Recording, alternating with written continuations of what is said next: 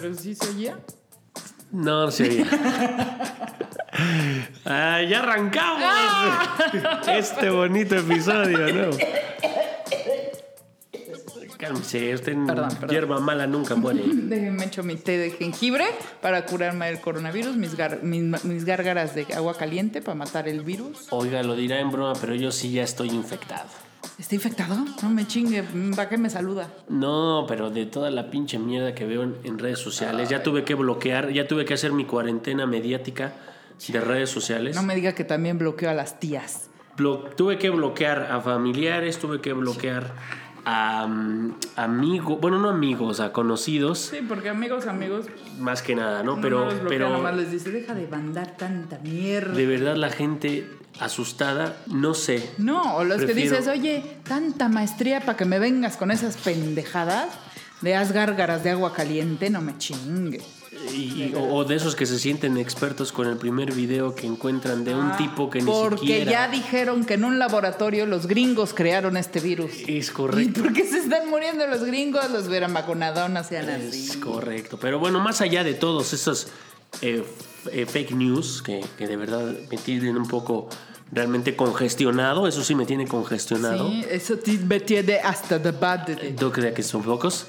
Eh, creo que tenemos que hacer del suspiro de tocino justo eso, un pequeño suspiro entre esta pandemia. Vamos a suspirar.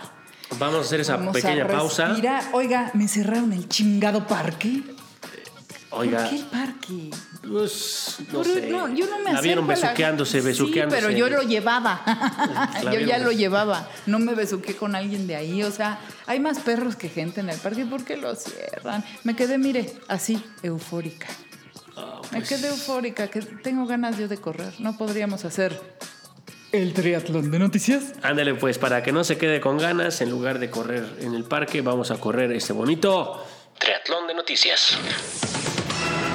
La firma Alsea anunció el jueves por la tarde que reducirá gastos generales recortando puestos de trabajo en su centro corporativo y estableciendo un programa para colaboradores dispuestos a tomarse una ausencia de 30 días sin goce de sueldo, como parte de sus medidas para hacerle frente a la crisis que provocará la presencia del coronavirus en México.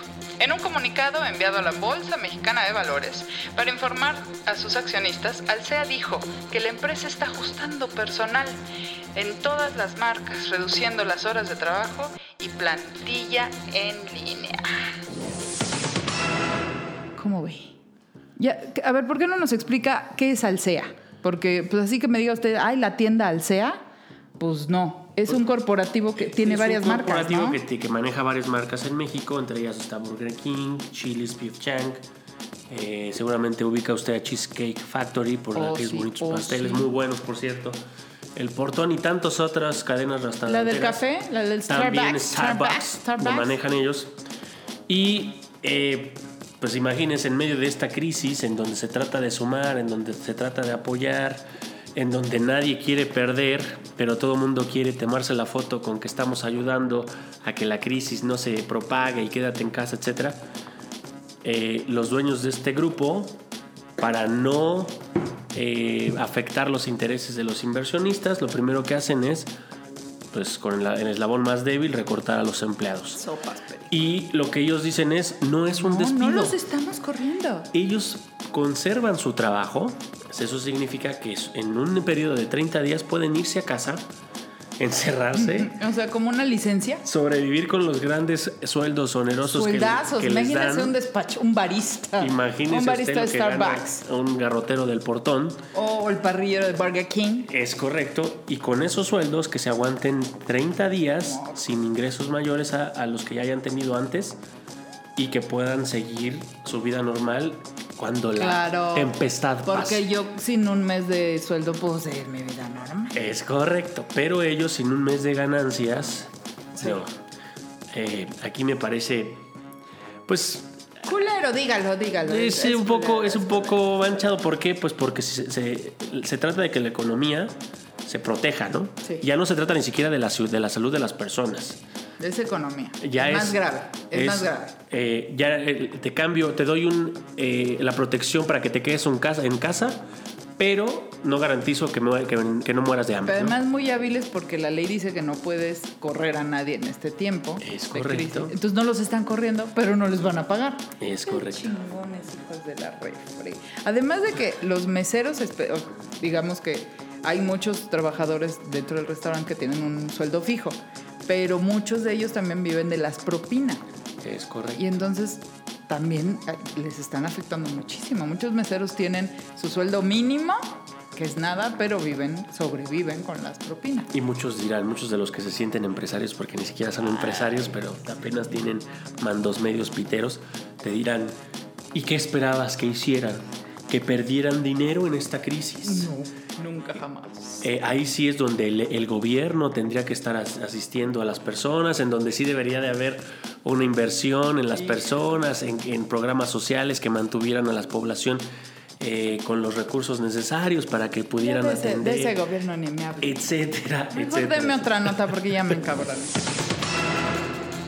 El popular filósofo Slavoj Zizek, uno de los más ardientes críticos del sistema capitalista y uno de los compas que mejor me cae más que nada, eh, se aventó una declaración en medio de esta pandemia. Escuche usted. La actual expansión de la epidemia del coronavirus ha detonado las epidemias de virus ideológicos que estaban latentes en nuestras sociedades, noticias falsas, teorías conspirativas paranoicas y explosiones de racismo. La bien fundamentada necesidad médica de establecer cuarentenas hizo eco en las presiones ideológicas para establecer límites claros y mantener en cuarentena a los enemigos que representan una amenaza a nuestra identidad. Pero tal vez otro y más beneficioso virus ideológico se expandirá y tal vez nos infecte. El virus de pensar en una sociedad alternativa, una sociedad más allá de la nación-estado, una sociedad que se actualice como solidaridad global y cooperación. Ver, eh, ¿Me lo puedes decir ahora en español? Porque en ruso suena bien chingón, pero en español. Mire usted, le voy a decir por qué es un tema racista, por qué mi compa, el, el ruso, que le decimos ahí en la colonia, el- pero el punto lo que dice a mi compa es que el- el- el- están saliendo a flote el racismo en todos lados. Un ejemplo clarísimo, hoy escuchaba a mi compa Trump, bueno, ese no es mi compa, a este pendejo, El cara de cheto. preocupado más por el origen del virus. Los reporteros le preguntaban, oiga usted, ¿se han referido el, este, algunos personajes de la Casa Blanca que este es el Kung Flu? En lugar de decir este, Kung Fu, el juego de palabras Kung Flu, que significaría como una especie de gripa china por el, por Kung Fu. Este, Están refiriéndose justamente al coronavirus como el Kung Flu, que es... eh, Como es- pinches chinos nos trajeron el mal de los peores. ¿Y, y en qué se centra Trump en sus argumentos? En decir, sí, es que no hay duda que este virus vino de China. El virus vino de China. Como si la peste o la gripa Sí, sí, tuviera española nacionalidad. tuviera español, Sí. exacto, exacto. Ya-. Que, ya, que ya todos recordemos que todas las gripas que nos dan en diciembre, ah, putos españoles, ¿no? o sea, no te pones a pensar de dónde vino la gripe, Sí, sí, sí. pero ya vives con ella. ¿Por qué es importante definir de dónde viene? Porque se están tomando estas alineaciones ideológicas justamente para aprovechar esta situación o esta crisis de salud para mover intereses que convienen a naciones como, como, Bueno, es que como Estados Unidos o bueno, como no Trump. nada más Trump. No, digo, no por quitarle culpa, pero en general el, el- el gringo siempre ha creído, porque así lo fue muchos años, que es el todopoderoso. Y de pronto China empieza a cambiar algo, que son un montón de cosas, pero empieza a cambiar y se convierte en una potencia mundial. Eh, pasó de ser de mano de obra barata y de hacer muchísimos artículos que decíamos hecho en China, o sea, chafa, a darle una competencia a italianos en ropa, a coreanos en tecnología, a gringos en eh, megaproducción. De, desde televisiones, agujas, bisturí. No vaya tan lejos. Eh, Hoy su iPhone es chino, totalmente Oh my chino. gosh. Aunque no bueno, lo y no intentó el señor este Trump de boicotear los aparatos que vengan de China como la marca Lo intentó a como diera lugar. ¿Y pero qué, no puede. qué está haciendo Es el coronavirus? Es, una, es un pretexto que está usando políticamente. No estoy diciendo En que no sea una enfermedad, porque si no de ahorita se me van a venir los, no, los el derechairos. coronavirus no existe, es el neoliberalismo. Exacto, no, tampoco vamos a llegar el- con ese extremo. Son los papás. Es correcto. Puede ser, en ese sí, ese sí puede ser, ¿eh? Pero en el tema de usar una situación de salud. Eso sí es politizar Es muy correcto. cabrón. Y lo están el haciendo. origen del primer enfermo de cólera. Pero la parte este, buena de lo que dice mi compa el ruso es que también es una oportunidad para replantear este modelo y véalo en su día a día. Yo agradezco de verdad que los que se hayan quedado, que tienen los privilegios y las posibilidades, que se han podido quedar en casa, que son los que más contaminan porque son los que tienen coche, eh, de alguna manera el aire está pues ya los medianamente respirable. canales de Venecia. Ya casi veo el Popocatépetl diario, oiga. Ya casi. De verdad, es, está buenísimo, pero qué triste que hasta que no haya una situación de, de, de amenaza global y de psicosis, la gente empiece a hacer un poquito más de conciencia del uso irracional de los recursos. Sí. Eh, y que ese es otro tema. Lo que sugiere mi compadre es tratar de plantear nuevamente Él dice, ¿cómo dice un sistema eh, alternativo? Una, una, una sociedad una alternativa sociedad. Que más allá de... Es que de- ya no nos funciona lo que tenemos. Oiga, en mis clases de, de- de- relaciones internacionales nos decían el concepto Cuando Estado-Nación. son relaciones internacionales es cuando ve un extranjero y te lo llevas a la cama. No, esas son relaciones sexuales con internacionales. Ah, ok, ok, ok. Pero no, en este caso, la idea de Estado-Nación decía, y, y- y la definición básica, el Estado-Nación está compuesto por un territorio, una identidad, un lenguaje, costumbres, etcétera, eh, y obviamente una frontera. Esa idea, en esa idea está basada mucho del derecho internacional, mucho del comercio internacional, etcétera. Y a partir de ahí también se crean ideas. Yo no estoy segura de que el nacionalismo ya sea bueno. Ni el nacionalismo ni el concepto de Estado-Nación como lo conocemos. Las fronteras son una estupidez. Es Por, en la El- Unión Europea no existen, muchos países no tienen frontera. El coronavirus está silla- mostrándolo. la silla del restaurante de allá y la silla del restaurante de acá. En un mundo como el que vivimos, Sí. que, que los mismos neoliberales llaman globalizado, también el tema de las fronteras ya no es un, ya no es un concepto, ya nada más es un concepto ver, abstracto. Usted que vive, que vive viajando, Oiga, mire usted. que ha ido a muchos lugares, pues siempre acaba por cuestiones de trabajo conviviendo con latinos. Es correcto. A donde vaya, Es San correcto. Francisco, este, Miami, Y. Bogotá, bueno, pues Sí, son las no que mejor son bailan. relaciones Son internacionales. las que mejor bailan salsa, sí. Pero, ¿qué diferencia hay entre ellos y usted? Cuando ya están cheleando, platicando, ninguna. No, es- ¿De dónde le salen? Ah, yo soy mexicano.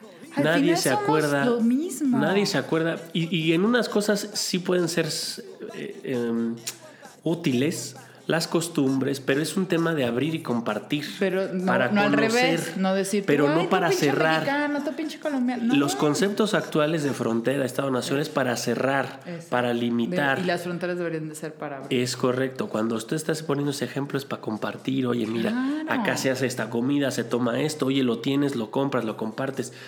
En, un, en una plática de personas que no necesariamente coinciden con nacionalidad, las fronteras se rompen de muchas formas. Le voy a leer eh, algo que tuiteó un chico, supongo que es de Argentina por cómo lo escribe, que se llama Diego Weinstein.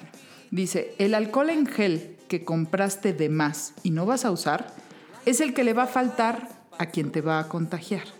Si solo piensas en vos, es imposible que te salves.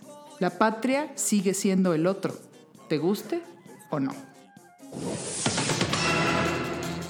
Mientras los humanos mantienen una sana distancia social, un grupo de 14 elefantes irrumpieron en una pequeña provincia de Yunnan, China. Buscando comida, resulta que estos aventureros paquidermos encontraron un campo de frutas y 30 kilos de vino hechos con estas plantas. Después de un buen brindis, estos gordinflones se quedaron dormidos en un campo de té a merced de los fotógrafos. Vamos a subir la foto ahí en el, Ay, en el, qué en el chido y chale. Porque están hasta rosaditos. Los bien pedos, Bien rosados. Yo ya había visto, fíjese, yo no le voy a decir cuántos años tengo, pero hay una película que se llama Paraíso Salvaje, algo así. A mí siempre me gustan las cosas de animales, me las compraron mis papás hace muchos años. Y resulta que este, es como un documental de National Geographic monos, elefantes, se juntaron alrededor de una planta ahí en África que pues ya las, la- la- las frutas que van cayendo se van fermentando. Se pusieron una peda. Y era lo más divertido del mundo ver a los mandriles rodando pedísimos, los elefantes angoleteando el, el árbol para que cayera más fruta, las jirafas torciendo. Es muy bonito. Una verdadera pachanga, man. Una pachanga de esas así bien pedísimas. Pero la verdad que estas de estas noticias sí caen bien, porque no nada más es la peda de los elefantes, que es muy simpático, no es la primera vez que se documenta algo así, pero que los elefantes puedan entrar a un campo que ya no tiene gente. Libremente, como antes, como parecía cuando el mundo era de ellos. Oiga, andan los ciervos ahí en las calles de Japón. También, oiga, ¿Qué le pasó a Chernobyl después de muchos años? floreció. Floreció, hay otra vez lobos, ciervos, osos. La verdad que somos una plaga bien asquerosa. La verdad, el coronavirus, o sea, le está haciendo el paro a muchos, muchos biomas que ya nos habíamos Ay, no digas eso, asesino. Quieres el mal para toda la humanidad. Y bueno, así terminamos este triatlón que ahora sí es de tres sí porque nos picamos. Porque estamos picando. Y ahora sí quiero pasar a esta bonita sección que... que- Híjole, que qué verdad- bonita sección. Que sí, que está siendo la más famosa en todas las redes sociales. Sí. Eh, y que vamos a podar con el primer hashtag que encontramos que se titula...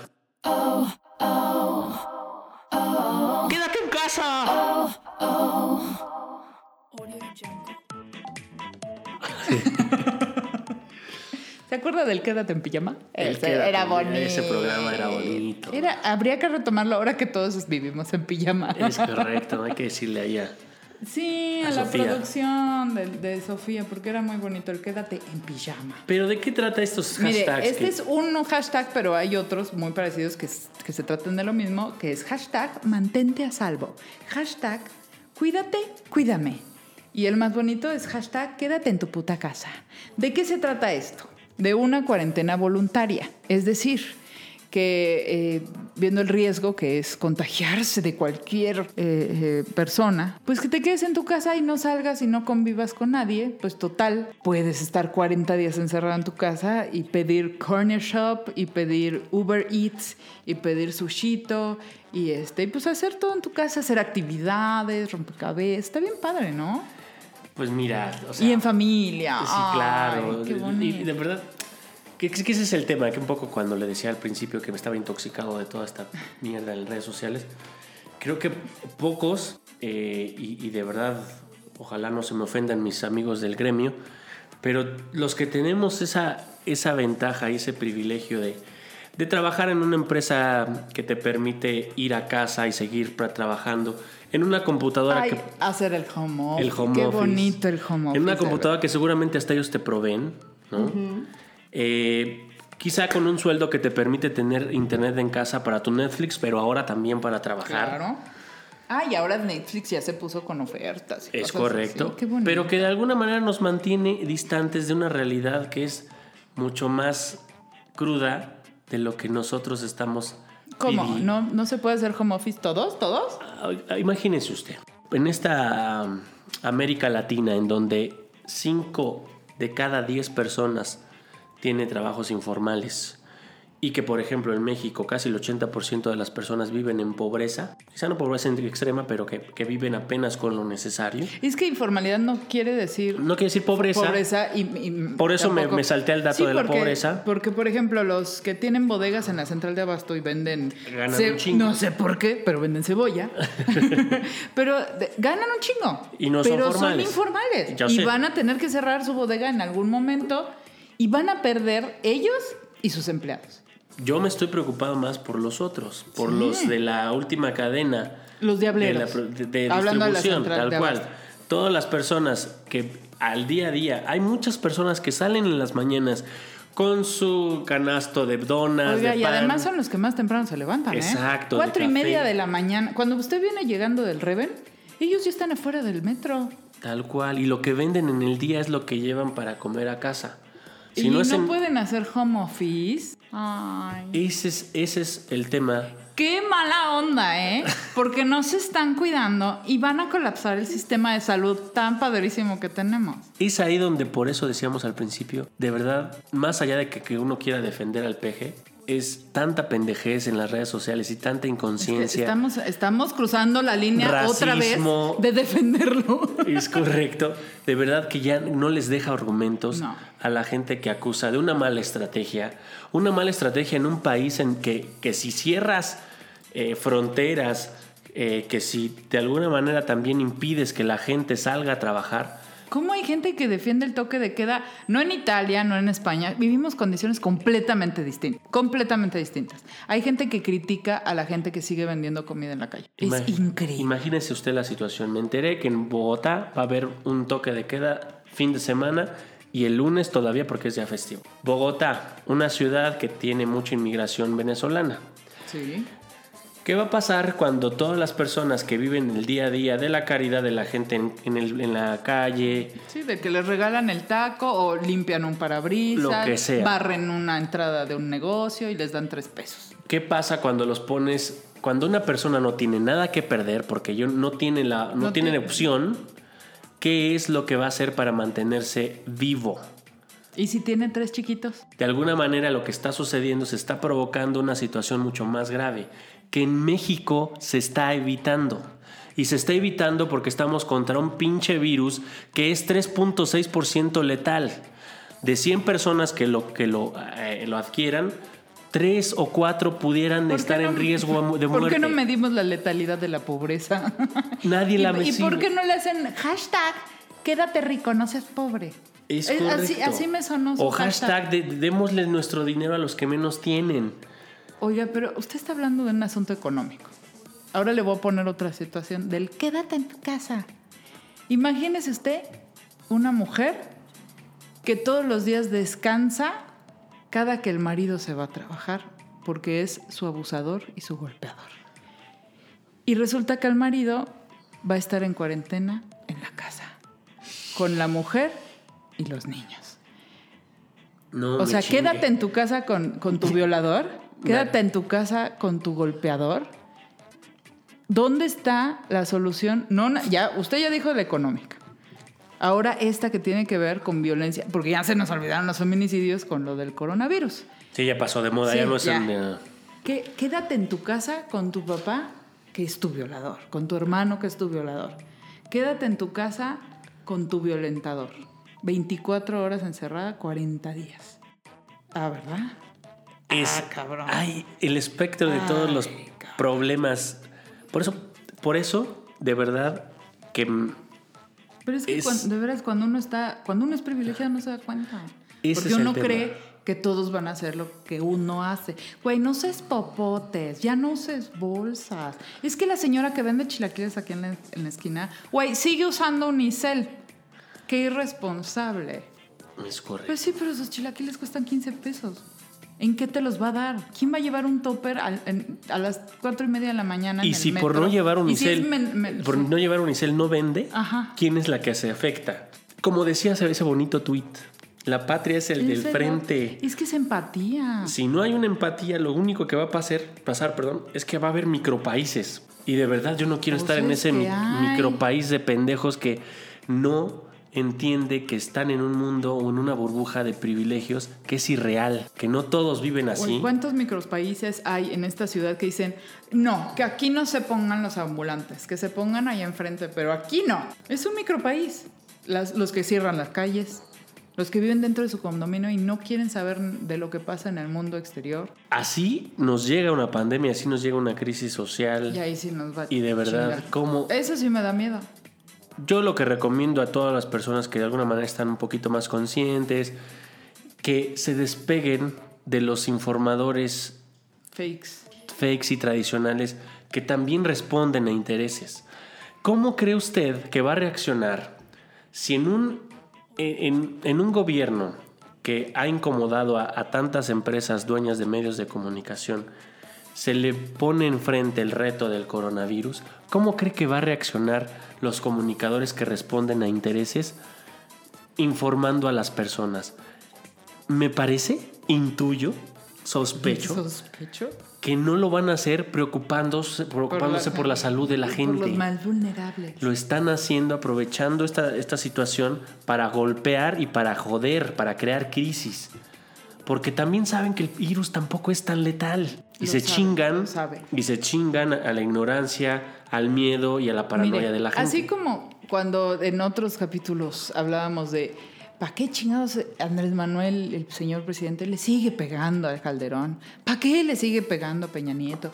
Ya perdieron, ya se fueron, él ganó, ¿para qué le siguen pegando? Así con la misma, el mismo sentido común que se lo decía, ahora les digo, a ver, ¿por qué pegarle a Andrés Manuel? Porque sí. Y mire que nosotros somos críticos del señor pero no porque sí. No, él ya ganó, ya es presidente. ¿Para qué, le, ¿Para qué le quieren bajar puntos? No, nadie quiere que le bajen puntos al presidente. Que le están bajando es otra cosa.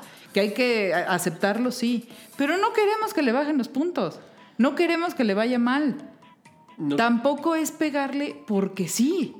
Y, y con este de quédate en tu casa, el gobierno no está haciendo nada, pues le están pegando por pegar, por pegar, que ha tenido muy malas reacciones con lo de los feminicidios, con lo de la marcha, sí, que ha sali- a mí me parece pésima idea este, tener un santito creyendo que el santito te va a curar de cualquier enfermedad. Es muy arriesgado porque muchas personas en este país sí dejan quimioterapias cuando les hablan bien de un santito o de la Virgen.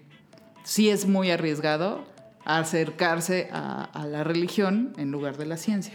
Pero tampoco estas campañas de todo en contra, todo porque es del gobierno, porque también cuando nosotros éramos oposición lo hacíamos y no Pero está mire, le, bien. le digo una cosa, y no tampoco es justificar, pero cuando, cuando yo escuché la noticia del, del, del detente, que también me subí al meme para joder a este cabrón, un poco lo que yo veía son los casos que nosotros tenemos a nuestro alrededor.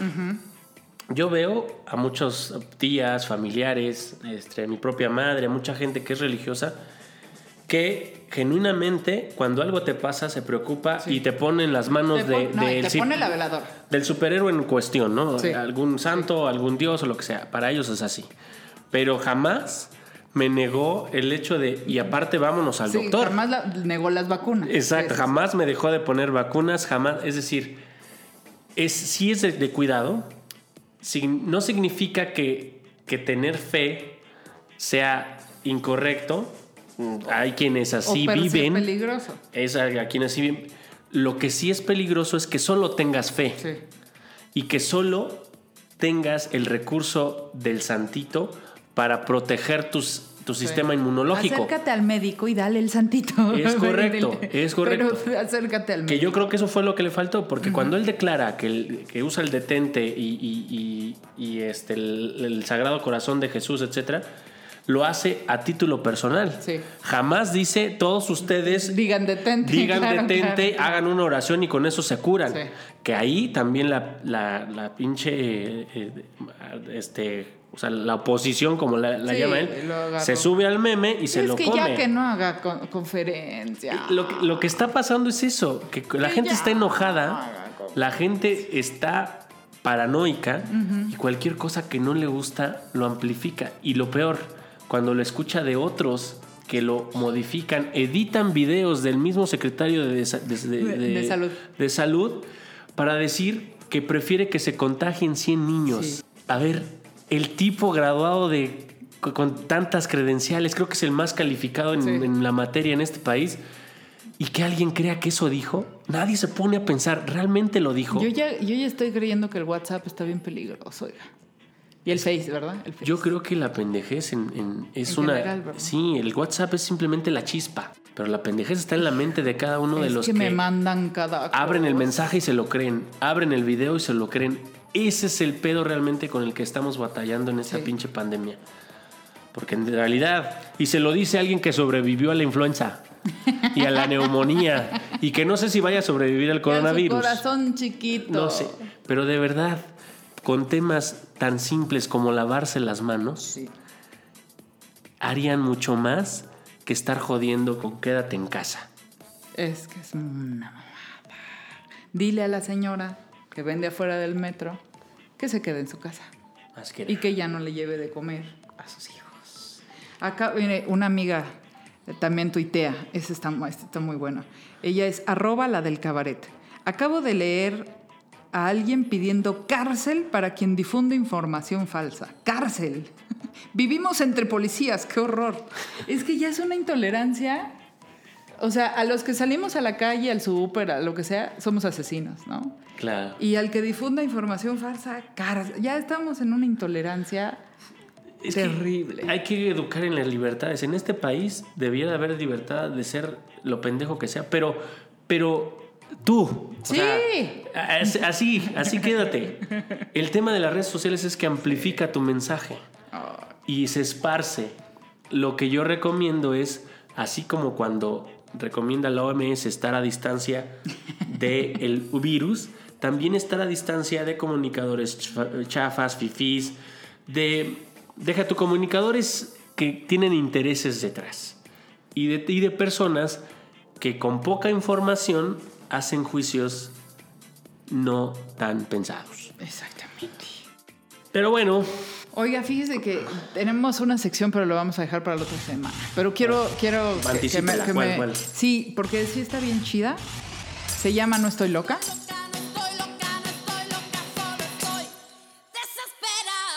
Y va a estar bien chida para la próxima semana. Entonces despedimos este bonito episodio. Lo despedimos y vamos a recibir como lo hacen. ¿Sabe quién nos copió ya? ¿Quién? Adela Micha.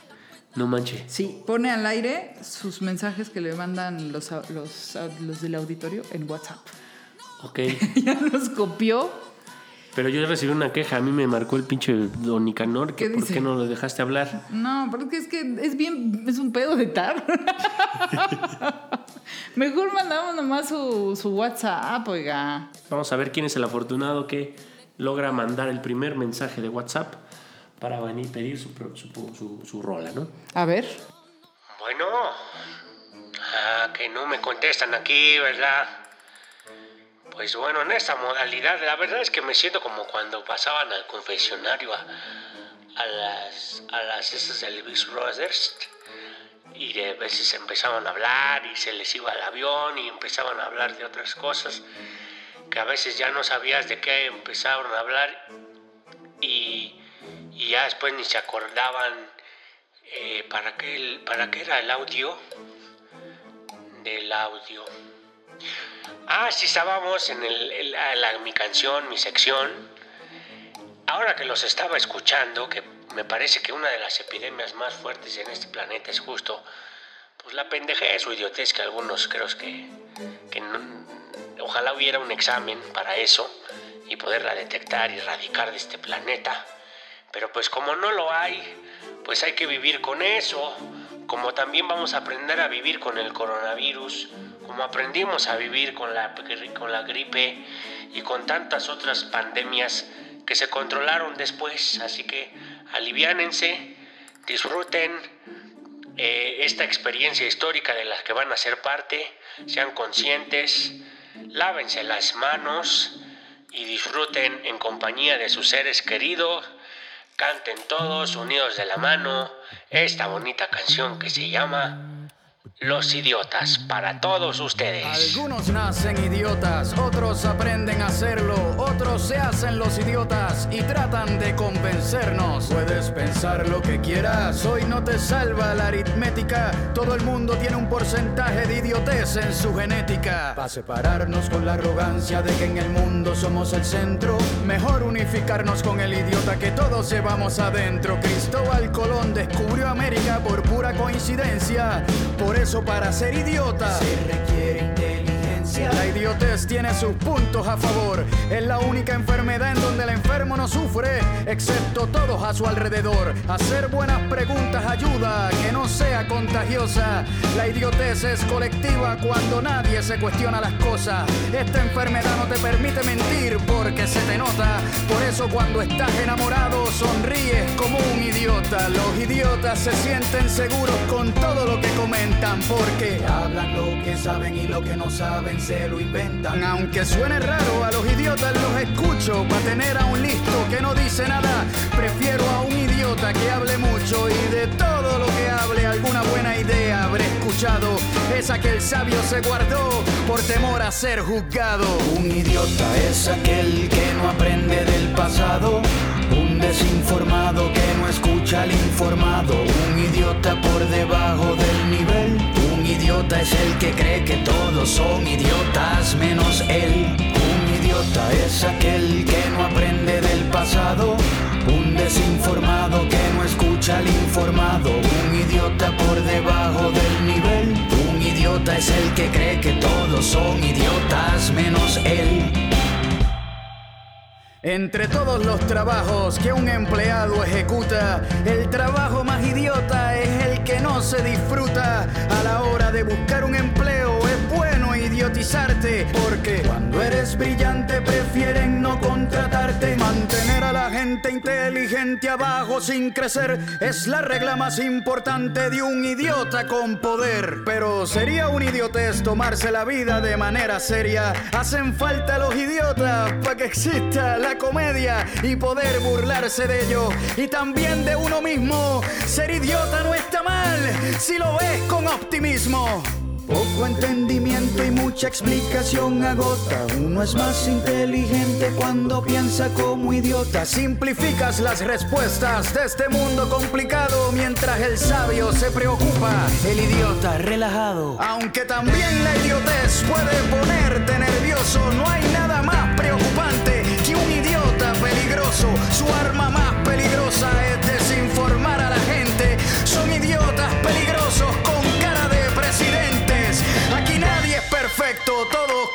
errores.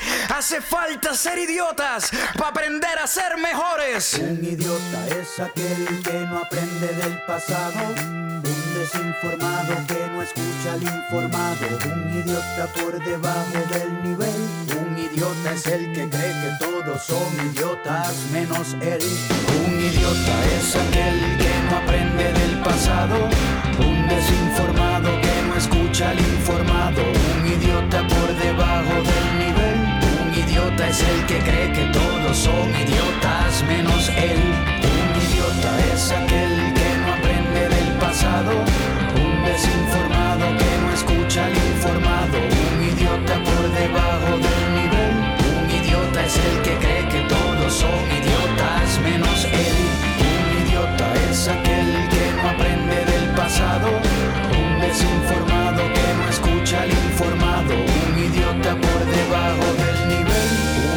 es el que cree que todos son idiotas menos él.